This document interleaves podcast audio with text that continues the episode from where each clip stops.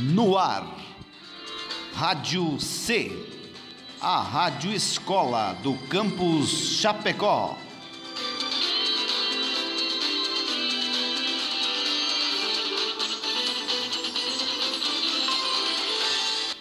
Olá, eu sou o Alex. Eu sou a Milena e esse é mais um episódio do O que rola no campus. O que rola no campus? O que rola no campus? O que rola no campus? O que rola no campus?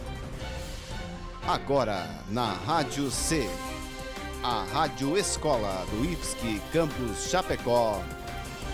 O que rola no campus?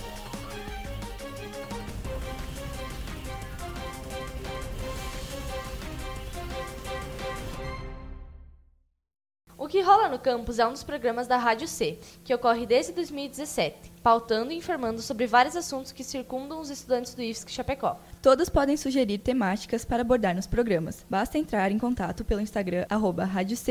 Se liga agora nos destaques desse mês de novembro.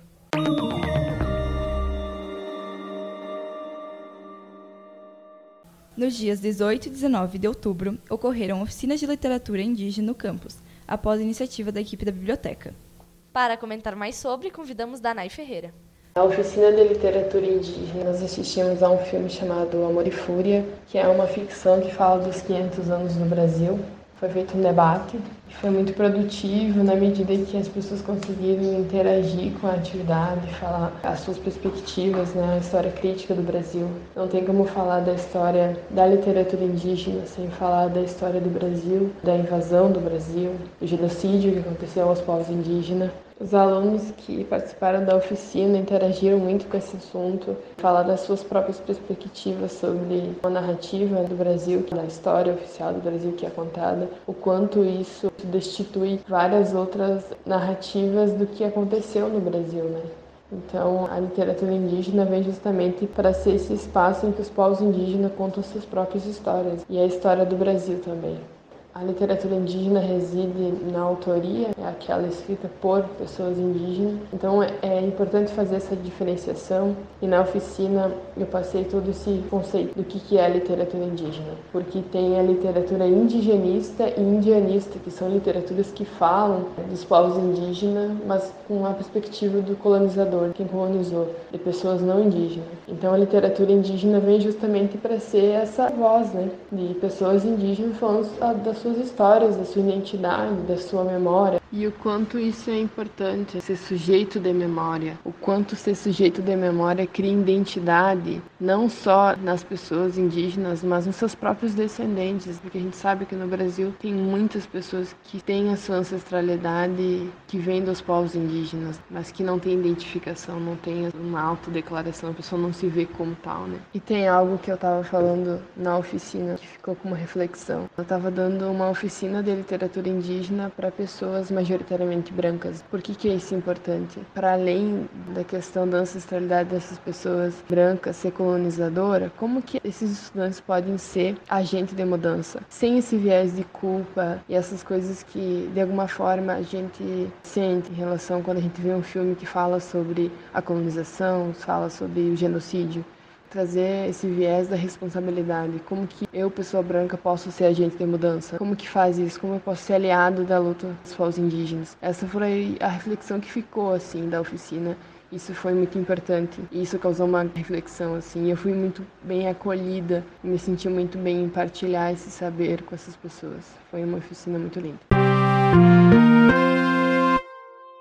No final de outubro, três projetos do campus estiveram na Feira de Inovação nas Ciências e Engenharias, FICIências, que ocorreu em Foz do Iguaçu, no Paraná, envolvendo Brasil, Paraguai e Argentina. Os projetos são Aplicativo Oeste Orgânicos, Mapa Virtual com Realidade Aumentada e Rádio C. Convidamos alguns participantes para relatar a experiência com a feira. Meu nome é Miriam Santos Pereira, tenho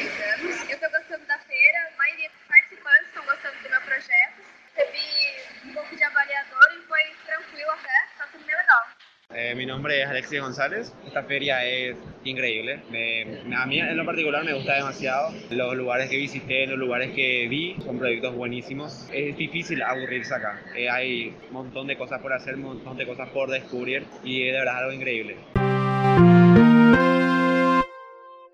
Você sabia que o IFSC Chapecó está inserido em oito espaços da sociedade civil organizada no município? Representado por meio de servidores do campus? Um desses espaços é o Conselho Municipal dos Direitos da Mulher, CMDM, que é representado por Roberta Cajazeiras, professora do campus, e Miriam Colona dos Santos, técnica administrativa, atuando pelo coletivo de mulheres do IFSC, o Ada Lovelace. Há alguns dias, Roberta esteve na Câmara de Vereadores de Chapecó para representar a entidade no ato de oficialização da Procuradoria da Mulher. A Procuradoria tem como objetivo proteger os direitos das mulheres contra todos os tipos de violência e discriminação. Ela ficará sediada na Câmara de Vereadores de Chapecó para receber denúncias e também coordenar ações voltadas para a prevenção e conscientização às violências contra a mulher. Nos últimos meses, uma equipe do IFSC Chapecó esteve participando da iniciativa Power for Girl, Empower to Lead, que tem como objetivo empoderar meninas por meio de uma formação que estimula o empreendedorismo, inovação e responsabilidade social. O grupo foi selecionado entre 20 equipes de todo o país e é formado pelas estudantes Eduarda Zonta, Carol Gomes, Milena Raiman e Vitória Mussolini, pelo professor Marcos Vigílio e por Sara Lima.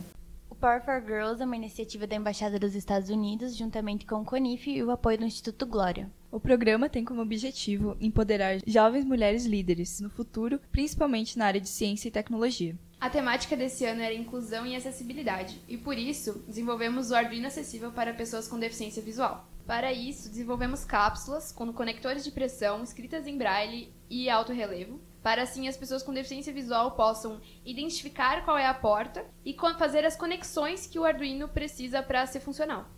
A equipe é formada por quatro estudantes do ensino médio, sendo estas Milena, Vitória, Eduarda e Carol, e o apoio do professor Marcos Vigílio. Além disso, nós também temos a nossa mentora Sara Lima, lá de Brasília, e a estudante de engenharia Rafaela Moreno. Também tivemos o auxílio de professores e laboratoristas do IFSC que ajudaram no nosso projeto. Foram sete meses de dedicação, onde participamos de diversos encontros online com as outras equipes patrocinadores e palestrantes. Tivemos muitas visibilidade nas mídias, dando entrevistas para jornais e para televisão, além de recebermos duas moções no âmbito estadual. Também tivemos como parceira a Devosc, a Associação dos Deficientes Visuais do Oeste Catarinense, onde identificamos nosso público-alvo e suas necessidades e validamos nosso protótipo, antes de apresentar o produto final em Brasília. Para o encontro final da competição, fomos a Brasília, onde tivemos três dias de diversas experiências inovadoras e tivemos a oportunidade de conviver com pessoas inspiradoras que abriram a nossa mente em diversos aspectos. Passamos por um processo onde aprendemos a criar um pitch para apresentar no final do projeto. Aprendemos a sermos empreendedoras, produzindo o nosso próprio projeto e o nosso protótipo. A trabalhar em equipe, ter determinação.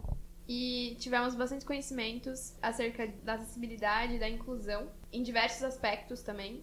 E o mais importante de tudo, vimos a importância do apoio e da força que depositamos umas nas outras. No dia 1 de novembro estava planejado para acontecer o Dia de los Muertos no campus. O evento ocorre tradicionalmente todo ano e tem o objetivo de celebrar a cultura hispânica e divulgá-la para a comunidade do IFSC. Convidamos a professora de língua portuguesa e língua espanhola, Gabriele de Aguiar, para comentar mais sobre. O Dia de los Muertos é uma festividade que acontece majoritariamente no México. A celebração é uma celebração cheia de cor, simbolismo, cultura, história também. É sem dúvida uma das tradições mais importantes para os mexicanos e ela se originou antes mesmo da colonização. Vem dos povos indígenas Purepecha, Mexica, Maya, que já na época pré-hispânica honravam seus mortos através de oferendas e rituais. Na atualidade, em muitos estados do México, ocorrem várias atividades para comemorar essa data. Muitas famílias colocam altares, em espanhol, nas suas casas, que são altares mesmo, no qual colocam algumas fotos, velas, incensos, itens que aquela pessoa falecida gostava, às vezes alimentos, objetos, isso tudo para honrar as pessoas da família, amigos, entes queridos que se foram. É muito costumeiro fazer em casa mesmo esses altares. E algumas famílias também vão no cemitério fazer oferendas, altares sobre os túmulos. E ali eles cantam, ali eles contam histórias das pessoas que faleceram para relembrar, para homenagear. Muitas vezes eles passam a noite no cemitério, velando, rezando, recordando essas pessoas. Uma outra coisa bem interessante da, dessa data é que, na crença dos mexicanos, eles acreditam muito que no dia 2 de novembro as almas desses entes queridos retornam à Terra. Então, por isso que acontece muito esses altares e essas homenagens. Existem vários itens que são bastante importantes para a festa do Dia de los Muertos. Um deles é o papel picado, que é essas bandeirinhas bem coloridas e com cortes bem complexos de fazer. Outra coisa que aparece também são as flores de cempasútil, que são aquelas flores laranjinhas e que ela serve de guia das almas. Também aparece sal, água. A gente tem um alimento bem famoso no Dia de los Muertos, que é o pan de muerto. Essa tradição, o Dia de los Muertos, é considerado, segundo a Unesco, patrimônio cultural e material da humanidade. Então é uma festa gigantesca, muito especial, muito histórica, muito cheio de simbolismos e que é muito especial a gente compreender, ainda mais nós, enquanto latino-americanos.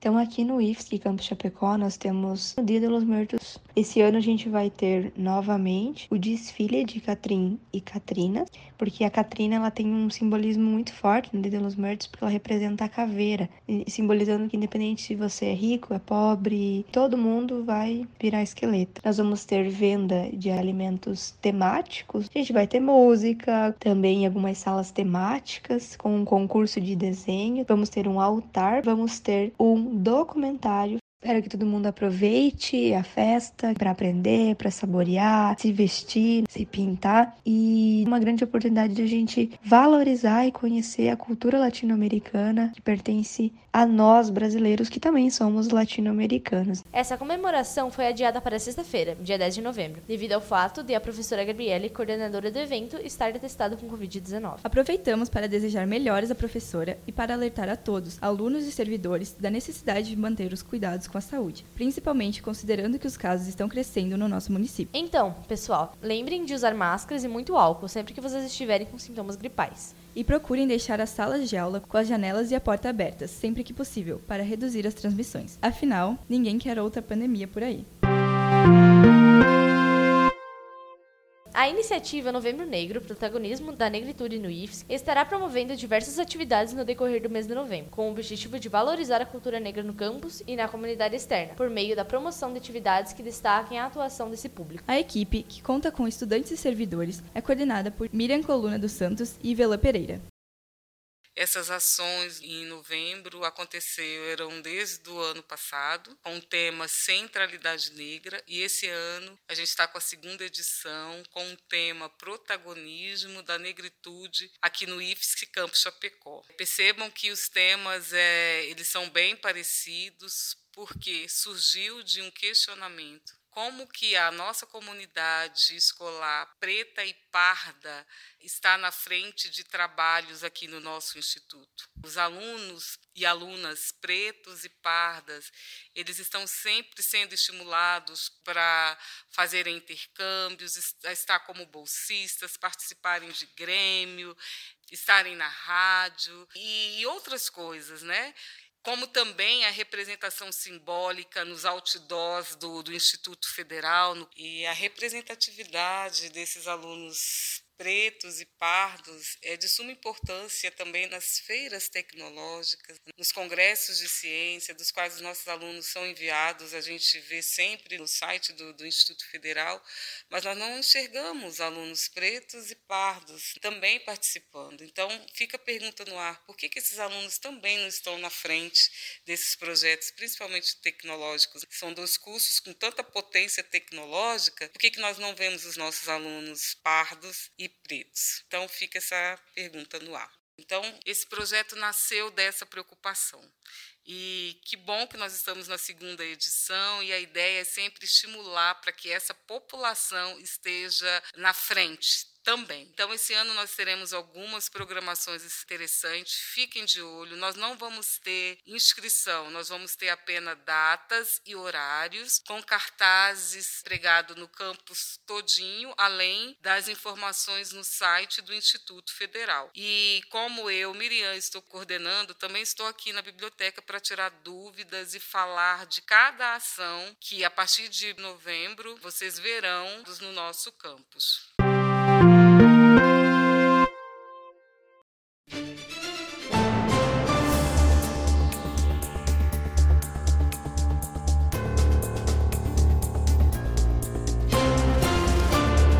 Foi mais uma edição do programa O que rola no campus. Hoje falamos sobre as novidades para o mês de novembro. Em breve teremos mais um episódio de O que rola no campus. Não perca!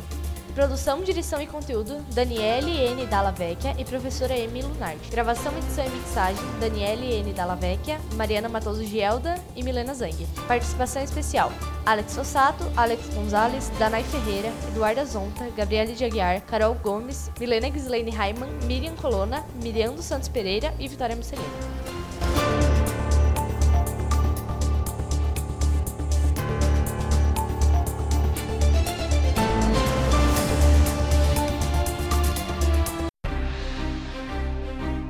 Que rola no campus?